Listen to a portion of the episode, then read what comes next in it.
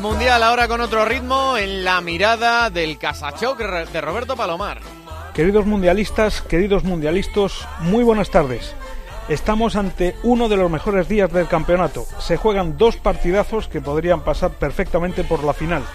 No les digo nada del cruce que se va a quedar después de que Uruguay, Francia, Brasil y Bélgica se despedacen esta tarde entre ellos.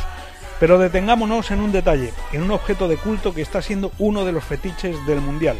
Probablemente no se venderían tantas camisetas, pero si uno fuera el director de marketing de Uruguay, pondría a la venta réplicas de la muleta de Tavares.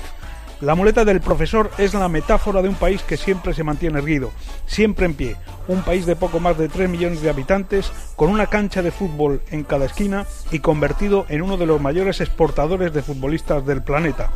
Cuando un jugador uruguayo mira al banquillo, solo puede obtener fuerza y entereza, porque ahí está su entrenador, Tavares, moviéndose con su muleta por el área técnica sin perder ni la dignidad ni la compostura. La muleta es el báculo que dirige a Uruguay con humildad y pulso firme. Es el bastón de mando, la espada del capitán, la batuta del director.